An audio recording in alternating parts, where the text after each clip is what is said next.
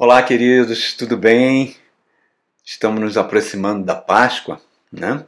Da semana que mudou o universo. Amanhã, domingo de Ramos, o dia que nosso Senhor Jesus Cristo entra montado num jumentinho, cumprindo a profecia de Zacarias, do profeta Zacarias, feita 400 anos antes. Aí vem Sião, o seu rei, montado num jumentinho, manso e humilde de coração. É lindo demais. Lindo demais. E nós vamos dando continuidade ao nosso ciclo de mensagens pautadas, baseadas, estruturadas, alicerçadas na palavra de Deus, que é a nossa vida. A palavra de Deus é a própria presença de Jesus Cristo na igreja. E hoje nós vamos dar continuidade, vai ser a nossa segunda mensagem sobre relacionamentos. A primeira nós trouxemos o título Relacionamentos Perigosos, o que pode causar um relacionamento maternal doentio. Citamos o exemplo de Rebeca e seus dois filhos, Esaú e Jacó, a preferência que a mãe teve por um dos dois, e isso gerou problemas que atravessaram séculos de dor, de sofrimento. E hoje nós vamos entrar mais um pouquinho nesse tema. Nós vamos falar sobre autossabotagem, uma das primeiras características da autossabotagem, da sabotagem que nós fazemos contra nós mesmos. Nós vamos estar falando sobre o medo. A Bíblia fala 365 vezes a palavra não temas. É como se estivesse falando um não tema para cada dia do ano. Tem até para o ano bissexto. Não temas, mas medo é uma realidade que nos auto-sabota. E aí eu vou ler algumas passagens na, Bíblia Sagrada. Vamos ler dois salmos do rei Davi, escrito em épocas distintas, e vamos ler um versículo de Provérbios que aborda o tema. Então vamos começar com o Salmo 55, escrito pelo rei Davi. É um salmo um pouquinho longo, mas vale a pena ler. Vamos lá. Davi fala o seguinte: Escuta a minha oração, ó Deus. Não ignores a minha súplica. Ouve e responde-me. Os meus pensamentos me perturbam. Estou atordoado diante do barulho do inimigo, diante da gritaria dos ímpios, pois eles aumentam o meu sofrimento, irados mostram o seu rancor. O meu coração está acelerado. Os pavores da morte me assaltam. Temor e tremor me dominam e o medo tomou conta de mim. Então, sofrendo angústia, taquicardia, tudo isso, o rei Davi. Então eu disse: Quem dera que eu tivesse asas como uma pomba. Voaria e encontraria repouso. Sim, eu fugiria bem para longe, no deserto teria meu abrigo. Aí ele faz uma pausa e continua. Eu me apressaria em achar refúgio longe do vendaval e da tempestade. Aí ele, no seu desespero, ele faz essa oração: Destrói os ímpios, Senhor. Confunde a língua deles, pois vejo violência, brigas na cidade. Dia e noite eles rondam por seus muros. Nela permeia o crime e a maldade. A destruição impera na cidade, a opressão, a fraude jamais deixam suas ruas. Repare, está trazendo um cenário parecido com os dias de hoje, né? Se um inimigo me insultasse, eu poderia suportar. Se um adversário levantasse contra mim, eu poderia me defender. Mas logo você, meu colega, ele está falando de um amigo que o traiu. Meu companheiro, meu amigo chegado, você com quem eu partilhava agradável comunhão, enquanto íamos com a multidão festiva para a casa de Deus que a morte apanhe os meus inimigos de surpresa. Desçam eles vivos para a sepultura, pois entre eles o mal acha guarita. Eu, porém, clamo a Deus, e o Senhor me salvará. À tarde, pela manhã, ao meio-dia, eu choro angustiado. Ele ouve a minha voz, mas ele me guarda ileso na batalha, sendo muitos que estão contra mim. Deus que reina desde a eternidade me ouvirá e os castigará. Outra pausa. Aí ele continua: Aquele homem se voltou contra os seus aliados, violando o seu acordo. Macia com manteiga a sua fala, mas a guerra está no seu coração. Suas palavras são mais suaves que o óleo, mas são afiadas como punhais. Falando de uma pessoa chegada ao rei Davi que estava o traindo. Entregue suas preocupações ao Senhor e ele sustentará. Jamais permitirá que o justo venha a cair. Olha que salmo lindo, irmãos. Que salmo belíssimo. Ele conclui de forma maravilhosa. O Salmo 56, que nós vamos ler um pouco mais curto, foi escrito muito tempo depois, mas o sentimento do medo está presente. Observe. Tem misericórdia. É, foi quando Davi foi preso pelos filisteus e levado para a cidade de Gate. Tem misericórdia de mim, ó Deus, pois os homens me pressionam, o tempo todo me atacam e me oprimem. Os meus inimigos pressionam-me sem parar. Muitos atacam-me arrogantemente. Mas eu, quando estiver com medo, confiarei em ti. Em Deus cuja palavra eu louvo, em Deus em quem eu confio, e não temerei que me poderá fazer o simples mortal. O tempo todo eles distorcem minhas palavras, estão sempre tramando prejudicar-me, conspiram, ficam à espreita, vigiam os meus passos, na esperança de me tirar a vida. Deixarás escapar essa gente tão perversa? Na tua ira, ó Deus, derruba as nações. Registra tu mesmo meu lamento, recolhe as minhas lágrimas em teu odre. Acaso não estão anotadas em teu livro? Os meus inimigos retrocederão quando eu clamar por socorro. Com isso saberei que Deus está ao meu favor. Coisa linda. E está pregando para si. Confie em Deus, cuja palavra eu louvo. No Senhor, cuja palavra eu louvo. Em Deus eu confio e não temerei. Que me poderá fazer-me um homem? Cumprirei os votos que te fiz, ó Deus. A ti apresentareis minha oferta de gratidão, pois me livraste da morte e os meus pés de tropeçarem, para que eu ande diante de Deus na luz que ilumina os vivos. Olha, irmão, isso é muito lindo. Uma situação de angústia, de medo, de terror, e Davi vai superando isso com o auxílio de Deus.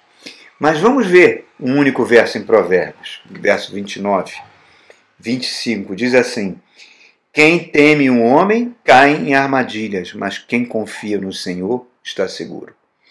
Eu gosto mais da versão Ferreira de Almeida que diz assim: Aquilo que o homem tem medo vai lhe criar um laço. Um laço. Mas, reparem, aquele que confia no Senhor está seguro. Amados, nós temos começado essa série baseado no mandamento. O mandamento da lei de Deus que nós devemos amar o próximo como a nós mesmos. Se a gente não se ama, é impossível amar o próximo. Nós usamos isso como partida para falar no vídeo anterior sobre relações maternais doentias, né? E agora nós vamos fazer entrar numa nova visão. Vamos agora falar sobre autossabotagem. O inimigo que mora dentro de nós, o inimigo interno, a nossa própria natureza humana, que nos resiste e nos autossabota. Nós podemos ser o nosso principal adversário. E quando o medo vem permear as nossas emoções, o nosso raciocínio, nós passamos a dar ouvidos à voz errada. A gente não ouve mais a voz de Deus e passa a ouvir a nossa própria voz, que é falsa muitas vezes. Por que isso acontece? É o pecado, irmãos, que entrou na na humanidade, distorceu o ser humano e gerou uma predisposição para que a gente faça escolhas erradas. Que a gente faça uma troca daquilo que é eterno, daquilo que, que vem de Deus, para que a gente prefira aquilo que é temporário, aquilo que é ilusório, aquilo que é terreno e que é passageiro. E aí nós vamos esquecendo de Deus. Nós vamos esquecendo de Deus e Deus é o maior interessado no nosso bem-estar, no nosso sucesso, na nossa prosperidade. Eu, quando estava na ativa da Marinha, eu tive um chefe que eu gostava muito. Ele era filho de chineses. E, e certa feita ele me deu um livro do filósofo chinês Sun Tzu, chamado A Arte da Guerra, um livro bem famoso, bem vendido, né? Tem arte da guerra para empresários, tem arte da guerra para um monte de gente. E Sun Tzu falava algo que é básico, irmãos, que é básico. Ele falava: se você conhece o inimigo e você conhece a si próprio, você pode travar 100 batalhas que você não vai temer o resultado dessas batalhas, porque você irá vencer todas. Autoconhecimento e conhecer o inimigo. Mas, se você conhece a si próprio, mas não conhece o inimigo, o que, que vai acontecer? Para cada vitória que você consegue, você vai sofrer uma derrota. A Bíblia nos ensina, irmãos, que os nossos inimigos são os espirituais. Efésios capítulo 6 diz que a nossa luta não é contra seres humanos, e sim contra as forças espirituais da maldade que dominam esse mundo e que usam seres humanos para nos fazer maldade. Ok? Esse é o nosso verdadeiro inimigo. Eu preciso conhecê-lo. E a melhor maneira de conhecê-lo, Jesus nos trouxe à tona. É o Evangelho do Senhor Jesus. É viver de acordo com o Evangelho. Agora, Sun Tzu fala mais outra coisa, mais séria ainda. Ele diz: se você não se conhece e não conhece o inimigo, você irá perder todas as suas batalhas. Então, nós precisamos nos conhecer. Hoje a minha preocupação é falar sobre nós mesmos. Essa tendência que nós temos de auto-sabotarmos. Muitas vezes, coisas, nas coisas mínimas. Você sabe que precisa fazer exercícios físicos. Mas aquele dia você não se propõe a fazer uma caminhada, por exemplo. Aí você fica na cama, estou tão cansado, não vou levantar não. Ah, eu, eu mereço ficar na cama mais um pouquinho e pronto, aí você deixa de fazer. Se auto-sabotou. Você não tem nenhum dinheiro na sua conta bancária. Você está endividado até aqui. O seu cartão de crédito, seu cheque especial está estourando, sua dívida é imensa. Mas você resolve dar um passeio no shopping. Para quê? Aí passa na frente de uma vitrine, olha uma roupa bonita e fala: Ah, eu mereço essa roupa, eu trabalho tanto. Lá vai você se endividar, lá vai você usar um dinheiro que não lhe pertence, lá vai você se auto-sabotar. Mais uma vez. Outro exemplo. Surge um concurso público, você é tão inteligente, você está preparado, você sabe tudo que vai cair naquela prova, mas você fala: ah, se eu passar nesse emprego, será que eu vou dar conta de trabalhar naquele lugar? Insegurança. Ah, aquela prova é muito difícil para mim. Baixa autoestima. Eu acho que eu não passo. Baixa autoestima. Reparem, tudo isso são sabotagem e você tem como pano de fundo medo. O nosso inimigo, irmãos, interno, muitas vezes faz planos. Ah, eu vou fazer planos de estudos para passar naquele concurso. Daqui a pouco você não está priorizando mais esses planos. Você está acordando tarde, você não está estudando, você vai procrastinando. Você vai entrando naquele ciclo de autossabotagem. Autossabotagem da sua vida, autossabotagem dos seus planos. Tem pessoas que odeiam rotina, mas a rotina é uma coisa que faz parte do viver. E por odiar a rotina, ele não consegue parar em emprego nenhum. Está sempre sendo demitido, saindo do emprego. Tem outras pessoas que se sabotam repetindo comportamentos doentios que tiveram nos seus lares. Por exemplo, o pai batia na mãe. A filha assistia a tudo isso. Quando se torna uma jovem, adulta, ela vai namorar um namorado que já é agressivo. Agressivo nas palavras, nas condutas.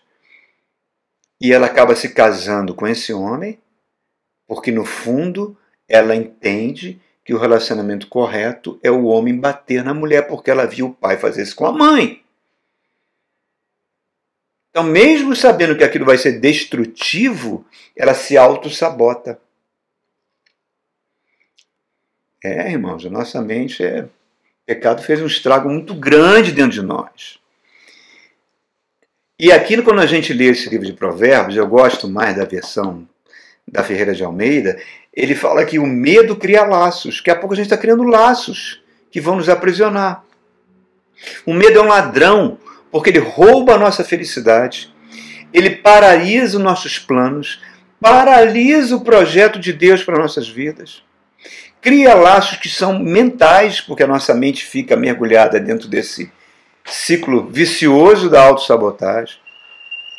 E quando a gente leu esses dois salmos de Davi, a gente vê o medo ali presente e vê Davi reagindo com relação a eles.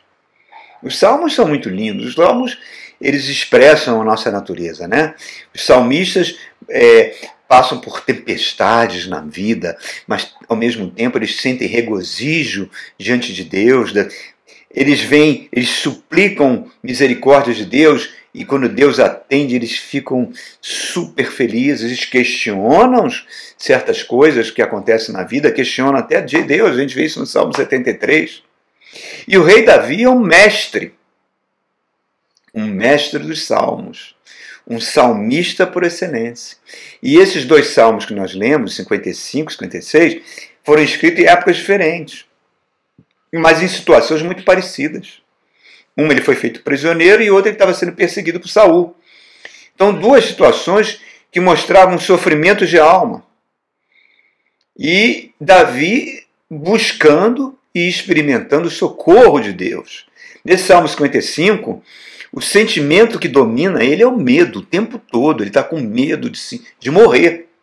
Né? Da maldade que os seres humanos fazem um com os outros. Os seres humanos são violentos, matam, e aí no verso 1 e 2 ele começa clamando, ele faz uma oração, Senhor, me ouve, clama, clama, ouça minha súplica. Do verso 3 ao verso 5, ele fala os gritos dos inimigos, os ímpios estão me trazendo tremor, estão me trazendo angústia, palpitações, pavor. Olha, sentimentos que estão cada vez se multiplicando mais nesses tempos de pandemia. Depois ele fala do verso é, 6 a 8, ele, ele, fala, ele quer fugir dos problemas. Ah, eu queria ser uma pombinha, eu queria ter as asas, ir lá para o deserto, buscar refúgio. Eu quero fugir dos problemas. Como é, como é que parece conosco, irmãos? É a nossa cara. É a nossa cara. No verso 9 a 11, ele pede, ele, ele faz uma pausa e respira e pede para Deus destruir os maus que causam tanta violência nas cidades. No verso 12 a 14, ele vai falar agora especificamente de uma pessoa que ele amava, que andava com ele, que era amigo dele, que ele ia para a casa do Senhor com ele e que essa pessoa vai cometer um ato de traição terrível contra ele. Ele, na sua angústia, ele deseja até a morte dessa pessoa.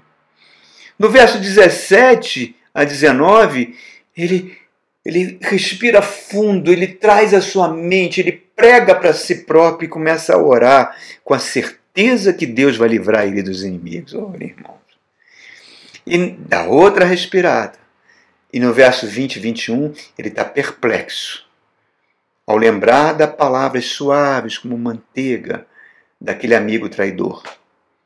E no final ele ora com a convicção que Deus vai fazer justiça.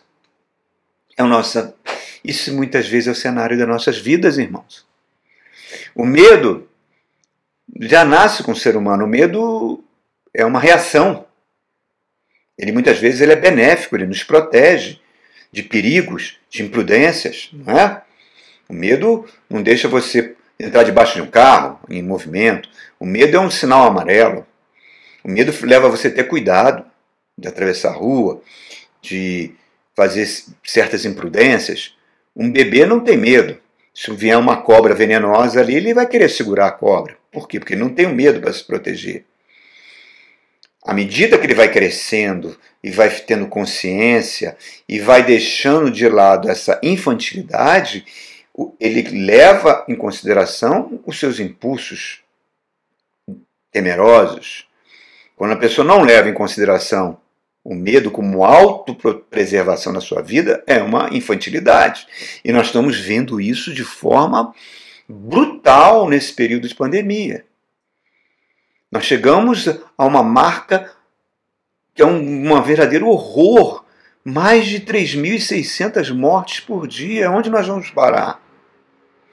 E mesmo assim, nós vemos pessoas agir de forma infantil, contrariando a ciência. Não quer usar máscara, não quer se vacinar, não quer se isolar. Por que, que as pessoas pensam assim? Por que, que elas desprezam a ciência? Só pode ser falso ensino. Falso ensino, falsas verdades, fake news. Elas entram numa bolha de fake news e começam a assumir tudo aquilo como verdade. Elas se auto-sabotam. Eu recebi uma notícia de um, de um rapaz que eu conheci, de uma igreja, que o pai dele, um homem de, não sei, em torno de 50 e poucos anos, veio falecer de Covid. E ele tá, diz ali que o hospital não quis dar cloroquina porque o hospital era comunista. Olha o nível que nós chegamos. Um remédio que, que, a Organização Mundial de Saúde diz que não existe menor eficácia contra o Covid. Então as pessoas vão se auto-sabotando, irmãos, por causa de falsos ensinos, falsas notícias. E isso agravou muito.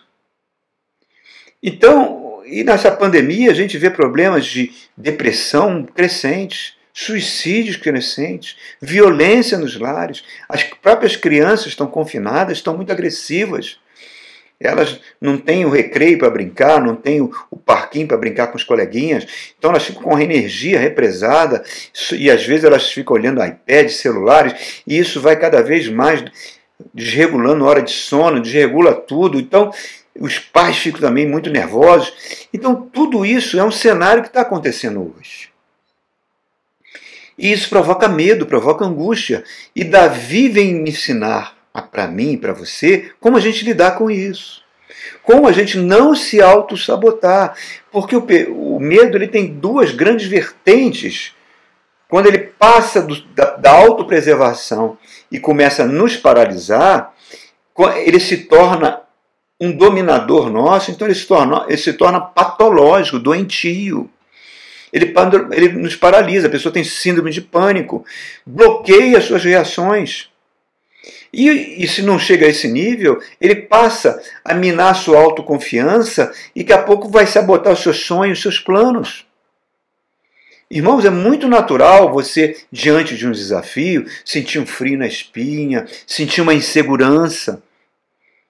Isso é natural, né? Isso faz parte porque isso é um desafio que muitas vezes é apresentado e que nós temos que vencer, é que nem um músico que vai tocar uma peça muito complexa, muito complicada, com prazos numa orquestra, e ele sabe que vai tocar diante de uma plateia. O que, que ele faz? Ele pega aquela partitura, ele vai treinando devagarzinho, vai treinando, vai treinando, vai treinando, vai aumentando a velocidade, vai aumentando, até ele se sentir seguro.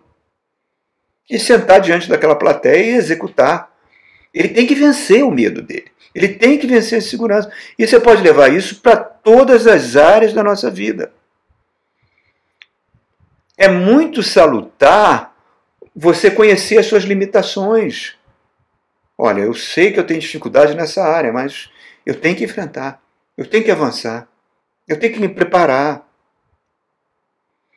E eu, se eu não conseguir, eu vou buscar socorro em Deus. É aí que está a chave da vitória é, não confiar nas nossas próprias forças e buscar o socorro em Deus. Nós vemos isso na vida do rei Davi, nós vemos isso na vida, na vida do rei Ezequias, quando o exército assírio, muito mais poderoso, Senaqueribe, cerca a cidade de Jerusalém, Ezequias corre para o templo. Senhor, não tenho condição de lutar contra esse camarada. Ele vai nos esmagar, mas tu é meu Deus. Eu confio em ti e recebeu a vitória. O rei Josafá, quando vê aquele multidão de povos, de exércitos, milhões de pessoas, e um desintegrar o exército dele, ele fala: Senhor, não tenho menor condição de lutar contra eles, mas os meus olhos estão em ti. Eu vou, no nome do Senhor dos Exércitos, vou. E eles foram cantando, levando a arca. Os levitas foram cantando. Josafá não, não, não pegou arma de guerra, não pegou nada. Foi cantando em direção aos inimigos. E Deus derrotou os inimigos. Porque se o medo me vence, eu estou me auto-sabotando. E o pior, eu estou pecando.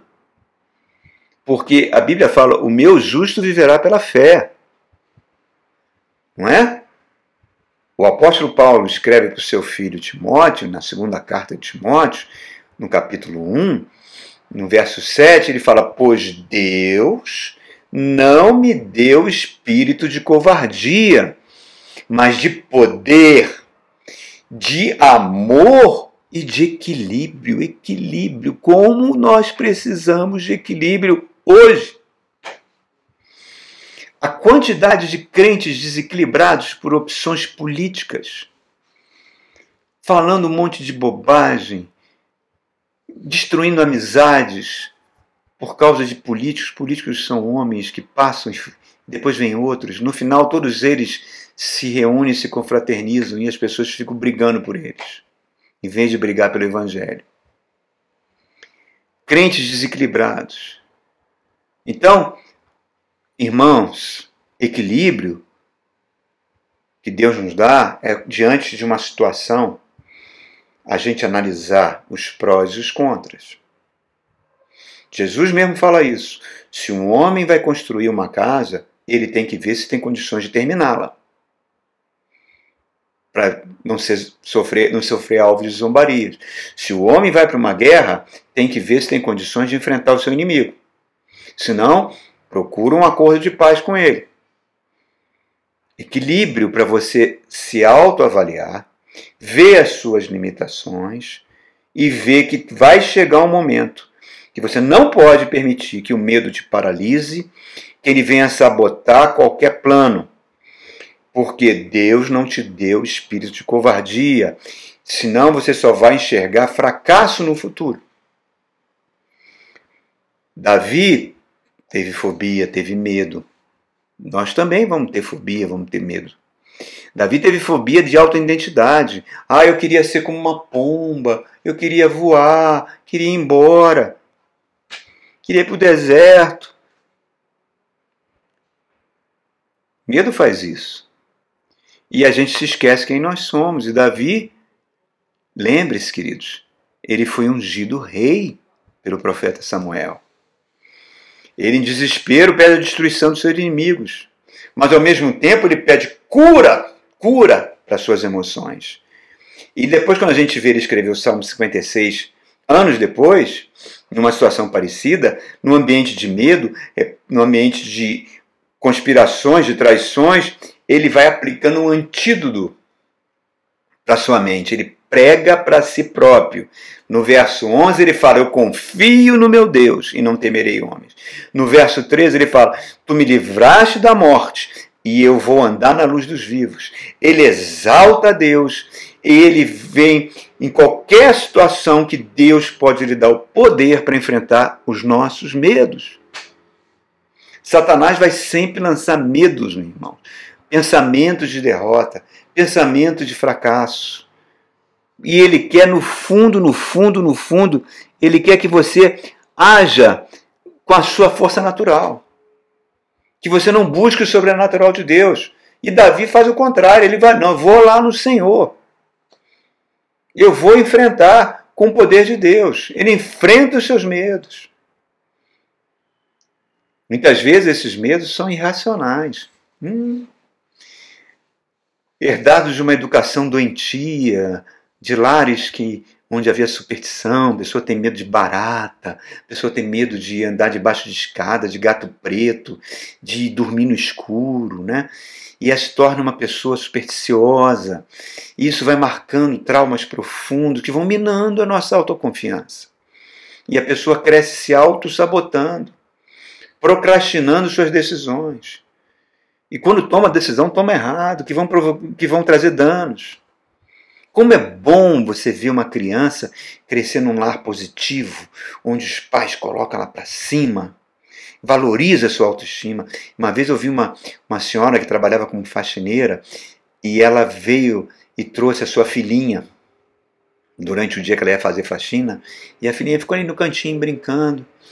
De repente a filhinha chega para a mãe e fala: Mãe, eu sou tão feia. A mãe parou a faxina, no ato. Se dirigiu à filha, ela estava sentada. A mãe senta no chão com a filha, olha nos olhos da filha e fala: Filha, você é linda, você é uma princesa, você vai crescer tão bonita, você vai ser tão feliz, a mamãe vai ficar tão feliz.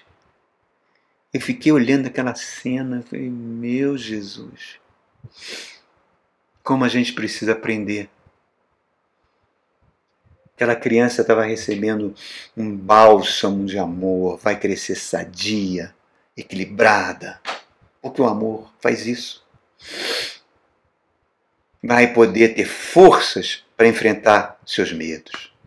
O rei Davi não vejo um lar assim. Ele não era valorizado.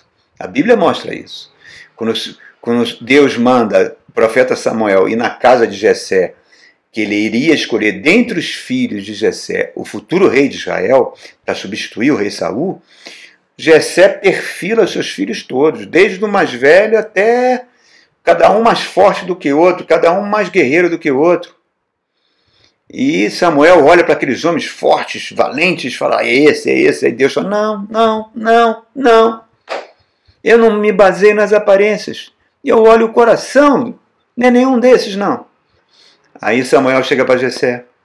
Jessé, você não tem mais nenhum filho, não?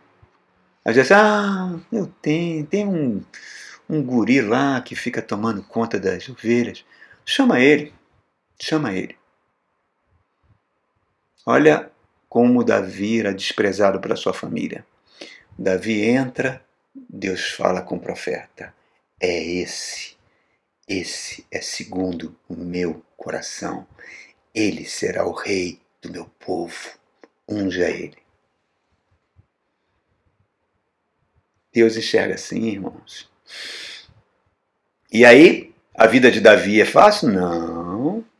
Logo em seguida, o pai quer fazer ele de moleque de recados, não é? Vai lá, leva um queijo lá para os teus irmãos que estão na guerra com os filisteus, lá para o exército, vai lá, vê o que está acontecendo.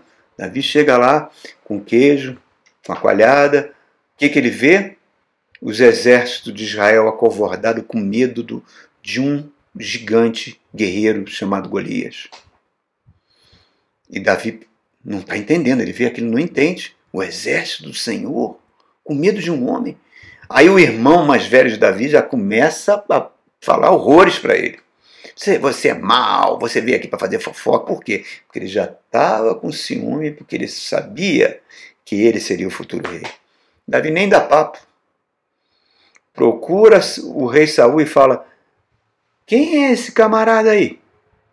Quem é esse maluco que ousa afrontar o exército de Deus vivo? E você conhece a história. E Davi vence o gigante. Depois, Davi vai ser escudeiro de Saul. E vai sofrer a, o ódio de Saul. Saul vai ter inveja de Davi e vai perseguir ele durante 15 anos. Uma perseguição mortal. Aí você fala: por que, que Deus permitiu tudo isso? Ele não ia ser rei? É, exatamente ele precisava passar por tudo isso. Como eu e você precisamos na vida passar por muitas coisas. Para quê? Para que a gente haja que nem o rei Davi. A gente passe a depender de Deus, a buscar cada vez mais Deus. Os salmos que Davi escreve são lindos. Os salmos mais bonitos de Davi foram escritos debaixo de muita perseguição.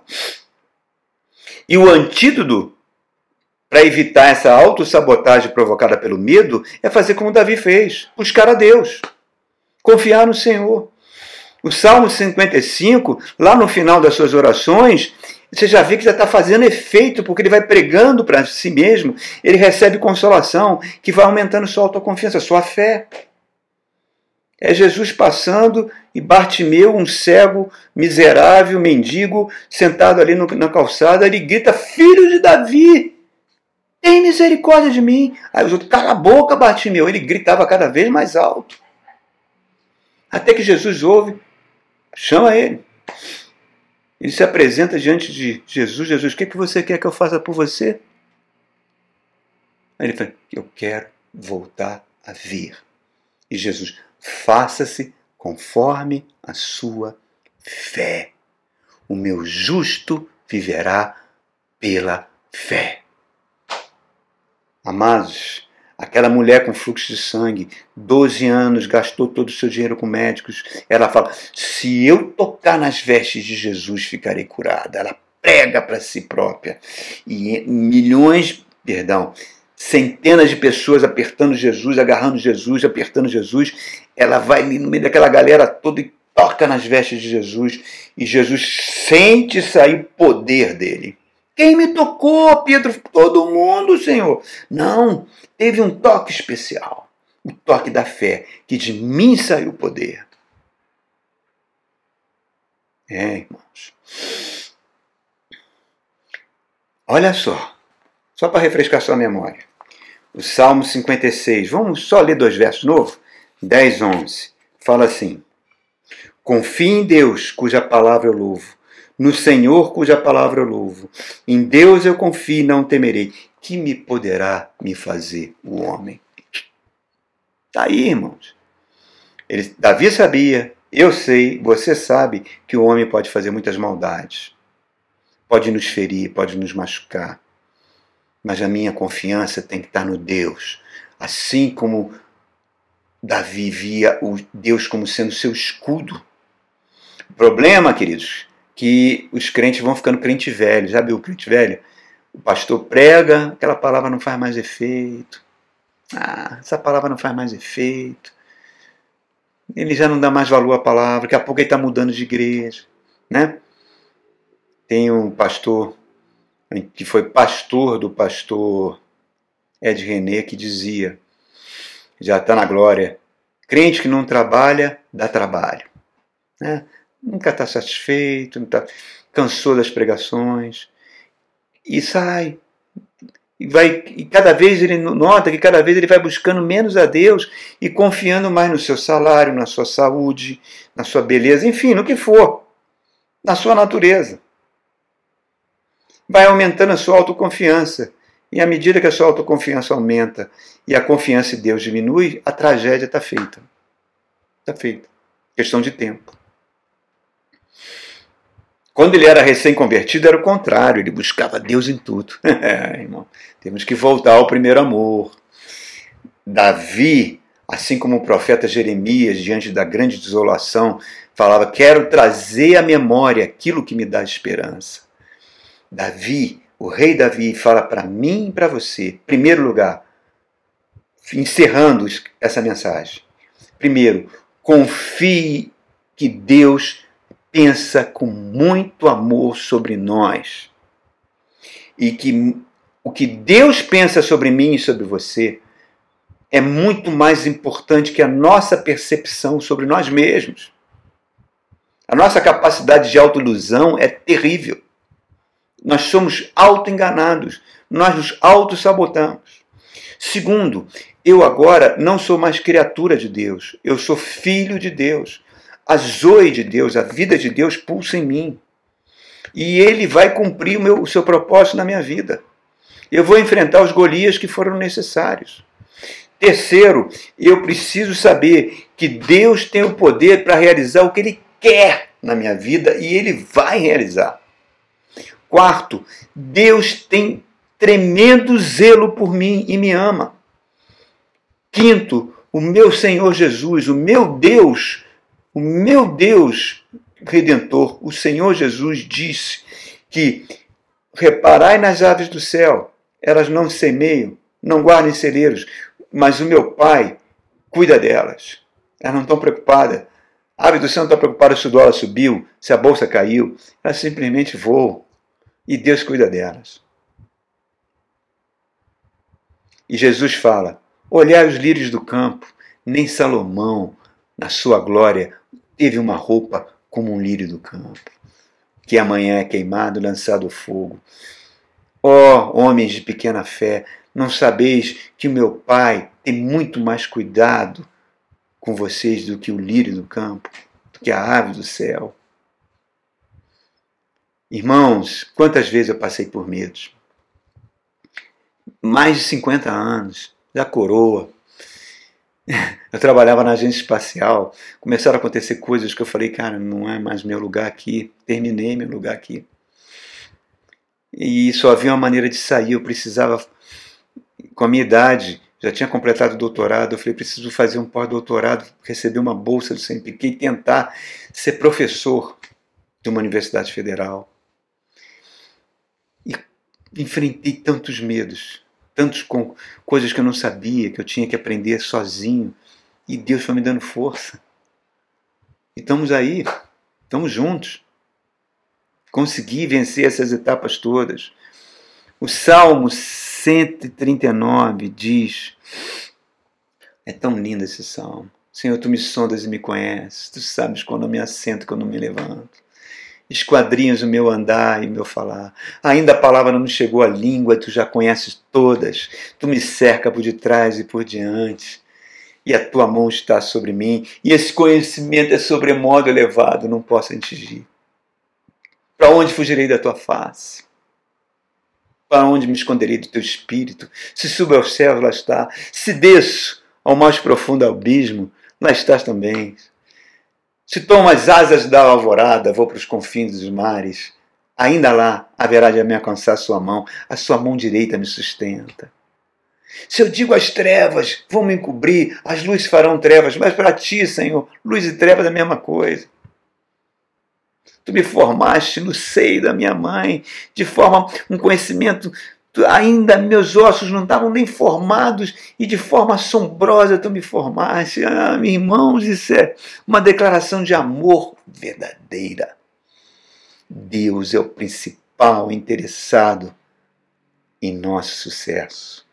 Por isso que Jesus montou naquele jumentinho dia de ramos e entrou naquela cidade para nos reconciliar de volta com Deus. E quando você aceita Jesus como seu Senhor e Salvador, o Espírito Santo vem morar dentro de você.